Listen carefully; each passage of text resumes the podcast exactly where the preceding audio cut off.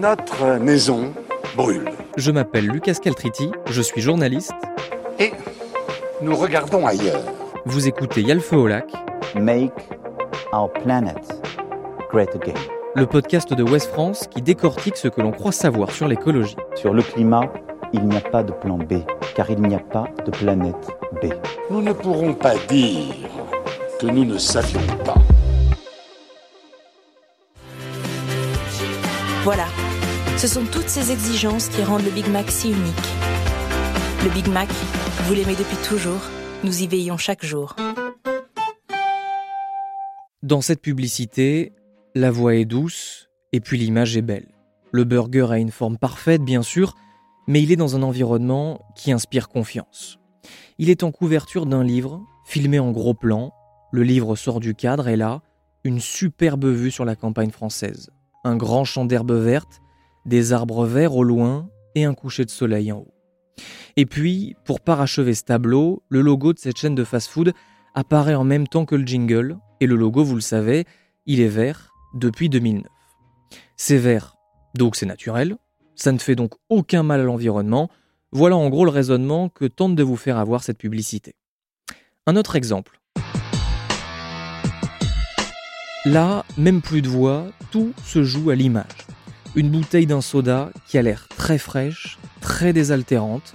Mais attention, c'est pas du tout cette boisson à base de cola que vous connaissez et qui est bourrée de sucre. Non, non, non, non, non. Là, l'étiquette est verte et le produit s'appelle Life. Voilà deux exemples d'utilisation de la couleur verte dans le marketing. Deux exemples très connus, mais il y en a évidemment des dizaines et des dizaines d'autres, plus ou moins subtils d'ailleurs. Et il n'y a pas que les publicités, il y a également les appellations, comme la voiture verte, par exemple. Du moment finalement que quelque chose est vendu comme vert, c'est que ce produit est censé être écologique ou naturel, etc. etc. Sauf que bah, c'est souvent pas le cas. C'est pour ça que je me pose cette question aujourd'hui. Pourquoi le vert est-il la couleur de l'écologie et du greenwashing? Ça paraît évident de se dire que la couleur verte évoque la nature et donc, par extension, l'écologie, la préservation de la planète et tout ce qui va avec. Mais en soi, bah, si on réfléchit un petit peu, ça ne l'est pas tant que ça. Choisir le vert pour défendre la planète bleue, c'est pas ce qu'il y a de plus logique. Enfin bref. Ce lien entre nature, écologie et vert est d'ailleurs assez récent. Et pour bien le comprendre, il y a un ouvrage qui est une référence absolue, c'est celui de Michel Pastoureau, Vert Histoire d'une couleur aux éditions du Seuil. Pour l'historien, une couleur est un fait de société. Le rapport que l'on a à une couleur évolue donc à chaque époque. C'est pour cela, explique-t-il, qu'à l'Antiquité, au Moyen Âge, le vert a souvent eu mauvaise réputation. On savait fabriquer cette couleur, mais on avait du mal à la stabiliser, et ça a donc influencé sur sa perception. Michel Pastoureau en parlait en 2013 sur le plateau de l'émission de France 2, Ce soir ou jamais. Chimiquement instable, on l'a associé symboliquement à tout ce qui était instable, la jeunesse, l'amour, euh, euh, l'espérance, la chance, la fortune, le jeu, le hasard. Tout ça, ça a à voir avec la couleur verte et c'est même euh, en Occident sa dimension symbolique première. En plus de cela, le vert a une autre signification, c'est la couleur du diable. Toutes les couleurs sont ambivalentes et chacune a ses bons et ses mauvais aspects, le vert comme les autres. Donc d'un côté, le vert, ça peut être la beauté, la jeunesse, euh, l'espérance, et de l'autre, c'est euh, l'avarice, c'est la tromperie. Euh, les créatures du diable ont à voir avec le vert ou, ou avec le verdâtre. les démons, les sorcières, nos, nos, martiens, nos petits hommes verts sont les héritiers directs ah des démons de la fin du Moyen Âge. et le diable lui-même est souvent figuré en couleur verte. Mais au fil du temps, donc, le vert est devenu une couleur plus positive, jusqu'à être quasiment dépossédé de toutes ses nuances pour ne plus symboliser que l'écologie et la nature. C'est à la fin des années 60, début des années 70, qu'il va y avoir un véritable tournant pour la couleur verte. En 1969, Ron Cobb, un dessinateur, crée le symbole de l'écologie. Il va utiliser du vert et du jaune. Sur un fond vert, il va superposer les lettres E pour écologie et O pour organisation en jaune. Visuellement, ça donne une sorte de rond barré jaune du coup sur fond vert, ou un θ pour les hellénistes. Et d'ailleurs, petit fun fact, qui n'a rien à voir du tout avec cet épisode, mais Ron Cobb a dessiné des créatures de la scène de la cantina dans Star Wars, le vaisseau spatial Nostromo dans le film Alien, et même la DeLorean a voyagé dans le temps dans Retour vers le futur. Voilà, je trouvais ça un petit peu dingo et je me suis senti obligé de vous en parler. Mais revenons à ce symbole de l'écologie de Ron Cobb. Il va se retrouver dans les années 70 sur la voile d'un bateau d'un groupe d'activistes canadiens, le Don't Make a Wave Committee, qui navigue pour aller stopper les tests nucléaires américains en haute mer. Ce bateau, il s'appelle Greenpeace. Il y a le logo de Ron Cobb donc, et en dessous, le symbole Peace and Love. Cet organisme va quelques mois plus tard changer de nom et adopter celui de son bateau pour devenir l'ONG Greenpeace que nous connaissons tous aujourd'hui. C'est donc par les milieux activistes, par les associations environnementales que le vert s'est imposé comme la couleur de l'écologie, mais aussi bien aidé par les politiques. Benoît Monange est directeur de la Fondation de l'écologie politique. Sur l'historique des couleurs politiques en France, euh, on peut dire que le vert est une couleur qui est euh, pas vraiment encore euh, identifiée, qui est pas vraiment, appartient pas vraiment encore à un mouvement. Hein. La gauche et surtout la gauche marxiste, c'est c'est le rouge, c'est les rouges, c'est bien identifié. la droite, c'est plutôt plutôt la, couleur bleue qui est, mise en avant. Euh, si on remonte plus loin, les royalistes c'était plutôt le, c'était plutôt le blanc. Il n'y a pas de groupe de famille politique qui a, qui s'est emparé de, du vert comme, euh, comme couleur symbolique. Il y avait une brèche dans laquelle les écologistes se sont donc engouffrés. On voit, dans, quand on regarde les coupures de presse dans les années 70, euh, que d'une part, quand les candidats écologistes se présentent, ils présentent souvent des plateformes qu'ils appellent des, des, programmes verts ou des plans verts ou des propositions vertes. Et euh, ils sont aussi désignés souvent, soit par la presse, soit même par leurs adversaires, euh, par ce dénominatif. On les désigne comme les candidats verts. Et puis petit à petit, les verts. Si vous regardez les, coupures de presse du Monde, par exemple, euh, fin des années 70, on, parle de les verts en campagne, avec les verts à chaque fois entre, guillemets. Et donc petit à petit, on voit qu'il commence à y avoir euh, une identification de cette couleur avec, l'écologie politique, qui devient de, de, de, plus en plus fort, jusqu'à euh, la création de, des partis qui prennent ce nom-là. Donc le premier parti à prendre véritablement le nom de Vert, c'est, euh, ce sont les Verts allemands en 1980. Et euh, il va y avoir un phénomène, je pense aussi, de, d'imitation euh, assez fort à, à, la suite. La plupart des, des, partis écologistes qui se créent en Europe vont prendre ce nom de, de verre euh, pour s'identifier. Et c'est quelque chose d'assez euh, qui peut paraître aussi assez étonnant parce que euh, c'est en fait c'est le, le, seul parti politique qui prend une couleur pour nom. Il n'y en a pas vraiment d'autres. là vraiment il y a une identification très forte d'une couleur qui se fait à une, à une idéologie, à une famille politique.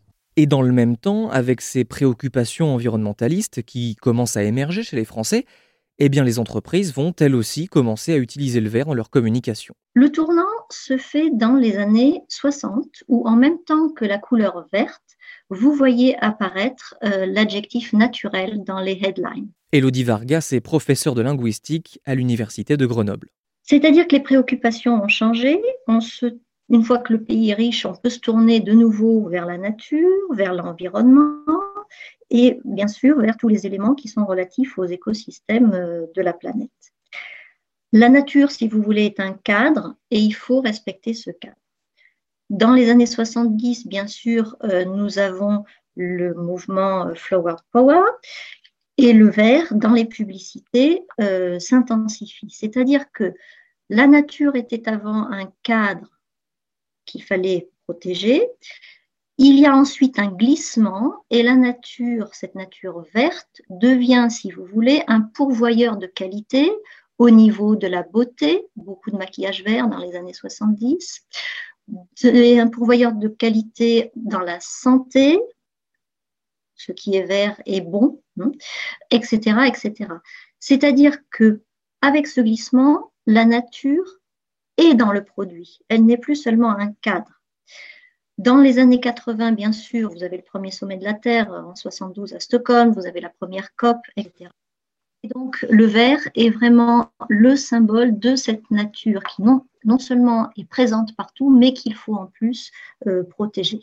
À ce moment de l'interview, je me demande finalement comment une simple couleur peut réussir à nous berner comme ça.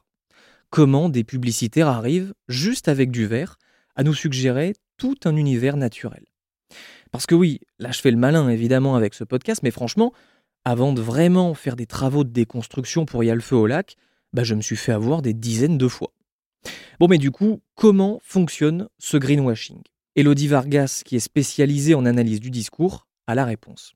Ce greenwashing, il repose sur un principe de communication qu'on appelle perception is reality, c'est-à-dire, donc la perception, c'est la réalité, c'est-à-dire que ce n'est pas seulement euh, les seuls faits qui interviennent dans la valeur d'une entreprise ou dans l'image ou l'identification d'un produit, mais c'est surtout euh, la perception qu'en ont les gens. C'est-à-dire que le procédé consiste à créer une perception fictive de la réalité qui doit passer dans l'esprit du consommateur pour la réalité. Mais après, est-ce qu'à chaque fois que du verre est utilisé, que ce soit euh, bah, dans une publicité ou sur un emballage, est-ce que c'est du greenwashing?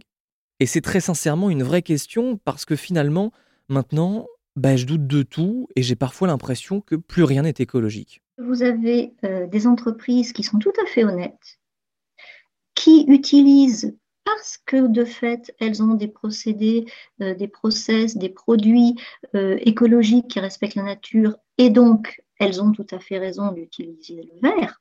Le problème vient de ceux qui font un usage trompeur de ce verre.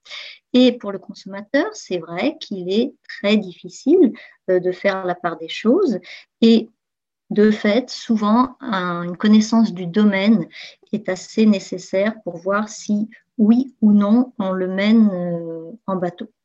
Mais ce qui est intéressant, c'est que le consommateur a commencé à s'en rendre compte qu'on le menait en bateau avec le verre. Faut peut-être pas non plus nous prendre pour des gros tocards. Vous avez dans les années 2000-2006 euh, à peu près, une profusion de verre qui, je dirais, devient presque obscène. Vous avez des petites fleurs qui sortent des pots d'échappement, euh, vous avez euh, des arbres, on ne va pas citer les marques bien sûr, mais vous avez des arbres où le feuillage est en forme de voiture, enfin la dite voiture de la publicité évidemment. Et donc c'est arrivé à un tel point d'exagération que euh, l'agence de photos euh, Getty Images a alerté et a dit aux annonceurs stop.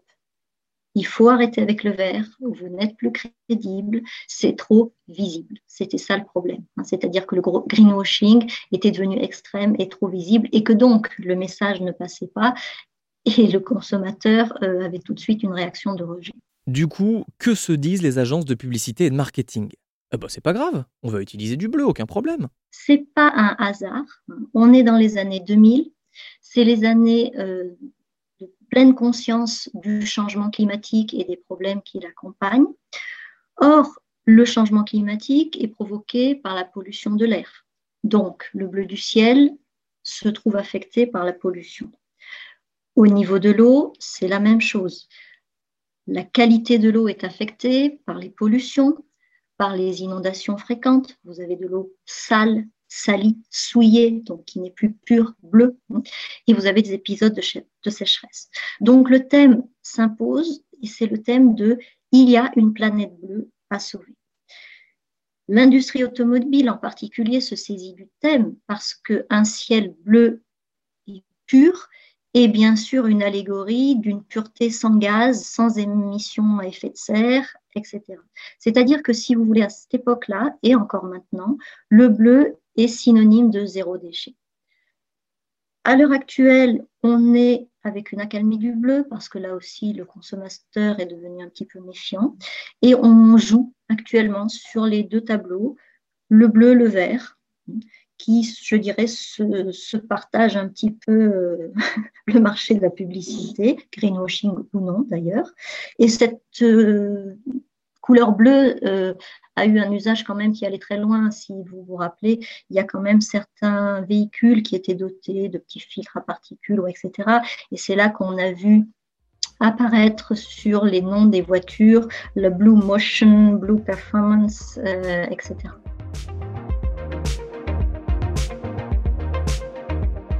Bon et du coup, pour conclure, peut-on encore faire confiance à la couleur verte? Oui, c'est possible, même s'il y a de grandes chances que ce soit du greenwashing. Méfiance donc quand les termes employés à côté du vert sont flous ou ne veulent pas dire grand-chose, comme éco-conception, propre, responsable. Pour vous aider, je vous mets en description du podcast un lien vers un petit manuel réalisé par des journalistes suisses du quotidien Le Temps pour vous permettre de mesurer la sincérité d'un message environnemental. C'est très simple, très concret, très pratique. Je vous encourage vraiment à le consulter. Merci d'avoir écouté cet épisode de Yalfe au lac, un podcast Ouest France. S'il vous a plu, n'hésitez pas à le partager sur les réseaux sociaux, à en parler autour de vous, à vous abonner. Et si vous utilisez Apple Podcast, n'hésitez pas à laisser un commentaire ou à mettre 5 étoiles. C'est vraiment très important. Merci beaucoup et à la semaine prochaine pour un nouvel épisode.